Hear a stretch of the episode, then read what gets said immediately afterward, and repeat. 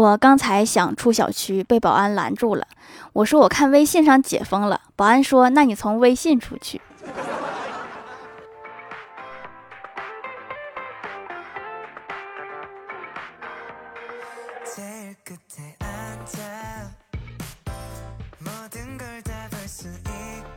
Hello，蜀山的土豆们，这里是甜萌仙侠段的小欢乐江湖，我是你们萌豆萌豆的小薯条。当我还是一个孩子的时候，我看到大人结婚；现在我是一个大人了，我又看到小朋友结婚，真的不太确定我是什么情况了。可能结婚这个事儿跟我没啥关系。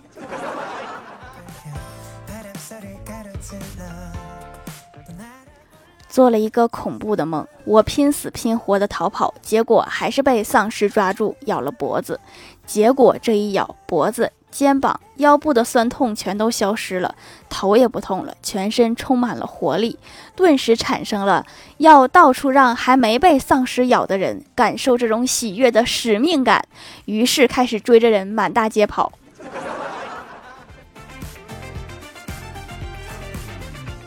我哥有一次去朋友家过夜。半夜的时候，突然开始流鼻血，因为太黑了，而且不熟悉他房间的格局，只好趁黑扶墙，沿着走廊慢慢走到了卫生间，把血止住，清理干净之后回去睡觉了。第二天早上，朋友的妈妈慌慌张张冲进他们的房间，确认他们是否还活着，因为他早上回来的时候，发现走廊上到处都是血手印儿。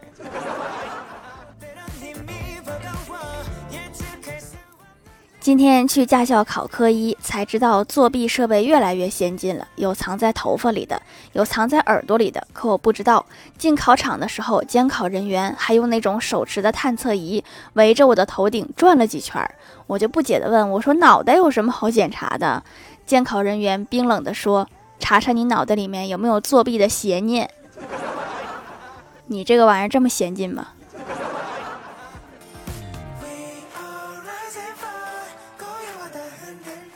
我去水果店买水果，旁边一个女人问老板娘说：“有什么水果能醒酒吗？”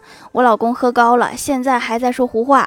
老板娘说：“买榴莲和橘子。”那个女人说：“这有什么说法？”老板娘说：“让他跪在榴莲上吃橘子。”一个口服，一个外用，总有一个能治好。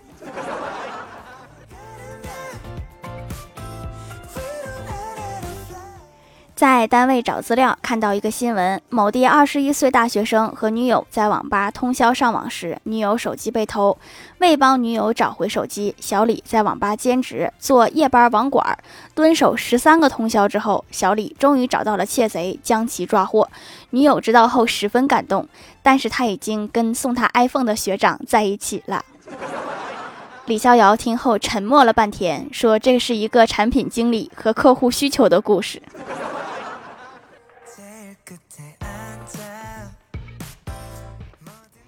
家里给李逍遥介绍一个对象，第二天来上班，我就问他相亲去了吗？怎么样啊？李逍遥叹了一口气说：“哎，别提了，我虚岁二十六，我爸说我过了二十七、二十八就快三十了。我老爸同学听成我三十多了还没结婚，我爸同学给媒人说我三十多了着急结婚，过两年四十就没人要了。”介绍人，然后就给我找了一个比我小两岁的。一见面，那姐姐三十一岁，我催促她接着讲啊。然后呢，李逍遥说：“姐姐给我点了一个儿童套餐，儿童套餐是我没想到的。”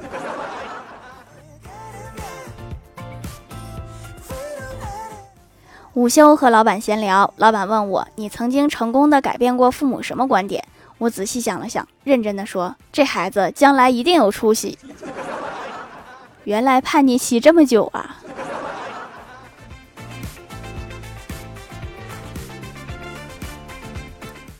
一天，办公室几个有对象的女人打赌，说同一套问题，打电话问他们的老公。郭大嫂有点担心，认定自己会自取其辱，因为她太了解老公的死脑筋和不解风情。结果，郭大侠的答案却让所有女同事感动。他们的通话内容如下：老公，是不是我想要什么你都给我呀？那当然，我要星星。你养仙人球都死，还养星星？一头星星多少钱呢？不是，人家要天上的星星。这个啊，晚上回家带你看，为什么这样朴实的答案却可以赢得冠军呢？因为其他女人的对象最后基本都这样回答：神经病。赢就赢在不解风情上了。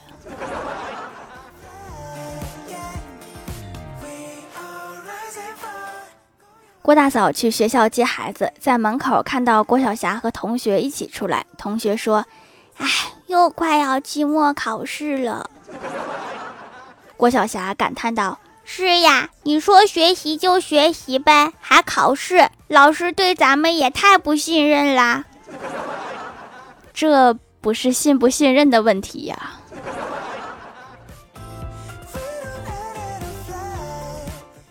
我问太二真人：“我说真人呀，我现在每天工作都很辛苦，可是还是赚不到钱，我的人生转折点到底在哪里呀？”太二真人沉吟片刻，对我伸出五个手指。我惊喜，我说：“五年。”太二真人摇摇头，又伸出一个手指。我欣喜若狂，难道是五一之后？太二真人笑笑说：“今天周五，别烦我，有什么事儿周一再说。”你们也有双休吗？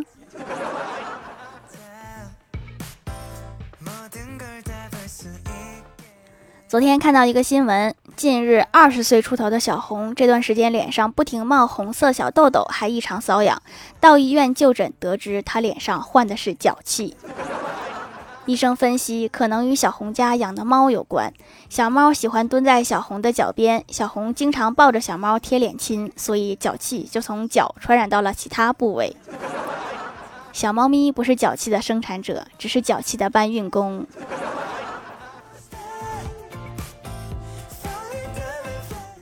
记得上学的时候，我的手机被班主任没收了。老妈问：“你是班上第一个被没收手机的吗？”我说：“好像是吧。”老妈说：“那你不觉得丢人？第一个就是你。”我改口说：“不是，我记错了，还有好几个人也被没收了手机。”老妈又说：“那你还不引以为戒，还能让没收手机？你是不是就是想找个理由说我？”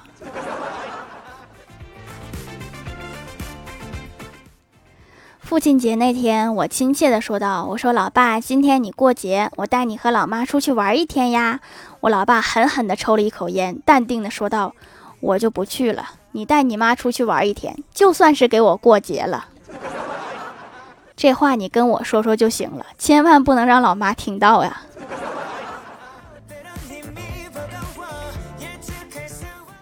晚上，老爸突然来我屋里跟我说：“闺女呀，给我两千块钱。”我说：“老爸，怎么了？没钱花了。”我老爸说：“我结婚的时候你没有随份子，现在补上。”看来是不打算还了。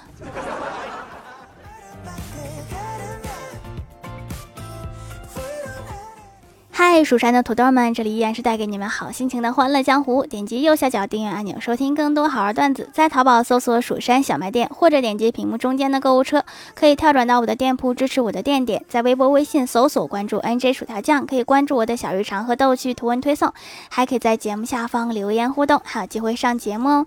下面来分享一下听友留言。首先，第一位叫做薯条姐姐五二零，他说：“一次条的哥哥去水果店买水果，正巧碰到了条，女友一看。”以为他出轨了，上去就给了条一巴掌，大骂他是小三儿。后来才知道那是他的亲妹妹，我都不认识这个女友是花钱雇的吧。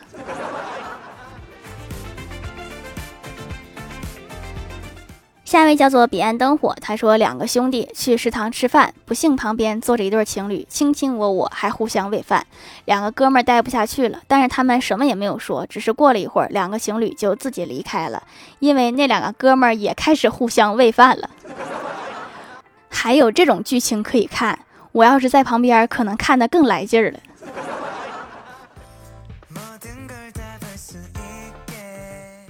下一位叫做阿飞，他说小时候一次，老妈发现少了一张十块的，一口咬定是我偷拿了，狠狠揍了我一顿，我十分委屈，扑老爸怀里哭了很久很久。第二天早上醒来，发现我口袋里无缘无故多了六块钱，就很纳闷去问老爸，我说爸，这六块钱怎么回事啊？我老爸说这个我买了一包烟，那十块只剩下这么多了。这老爸真是坑儿啊！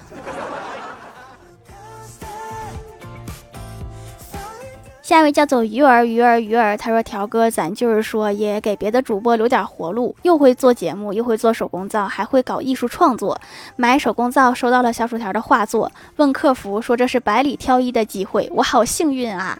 啊，皂皂很有效，控油去闭口祛痘，效果显著。哎呦，也不是画作啦，就是随便画的，有点好看的就和皂皂一起送出去啦。”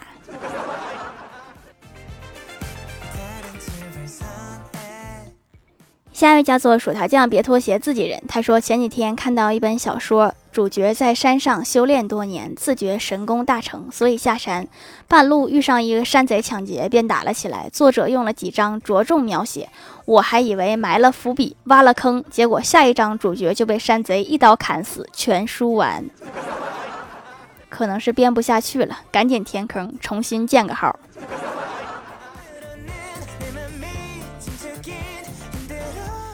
下一位叫做沙雕的懒骷髅山思，他说：“薯条，恭喜你，《欢乐江湖》成功达到八百期，加油！顺便留个段子吧。班里开联欢会，在结束的时候，老师说：‘同学们，我们一起来玩一个游戏吧。’这个游戏叫做‘焕然一新’。”当时班里一群人抢着要玩，于是老师从角落里拿出几个拖把来说：“很好，那这个游戏规则就是谁先把教室的垃圾扫完，就获得了胜利。”幸好我没玩这个游戏，听他们扫地的都说扫半天还没扫完，他们快被累死了。这个老师真坑啊！不知不觉已经八百期了呀，我都有点佩服我自己。那找一期抽个奖，送个礼物吧。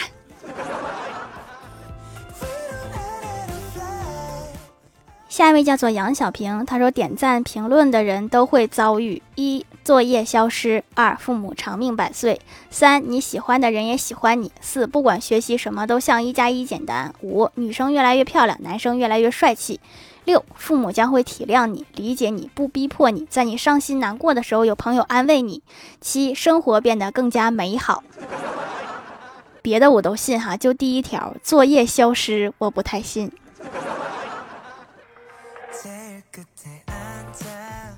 下一位叫做 T 二三六二五幺七，他说我是敏感肌中性皮肤，买的最润的两款皂皂，清洁力度到位，洗完脸感觉也很好，很柔和，不紧绷，保湿时间久，有营养的皂。